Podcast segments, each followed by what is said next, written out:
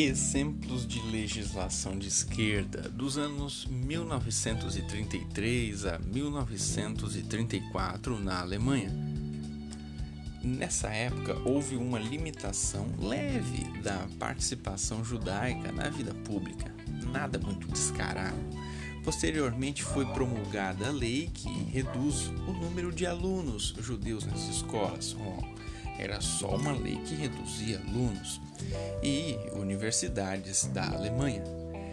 No Brasil, o caminho é inverso. Há um forte lobby em favor da escola presente na vida das crianças, cada vez mais cedo, transformando assim a doutrinação do pátrio poder em segundo plano e elevando a doutrinação estatal em primeiro, ou seja, no Brasil, ao invés de fazer como a Alemanha, que tirava as pessoas da escola, pessoas específicas, no Brasil houve o ato de trazer mais crianças cada vez mais cedo e não ensinar o que deve se aprender das disciplinas seculares que são úteis na vida social, como na vida empregatícia, digamos exatamente nesses termos.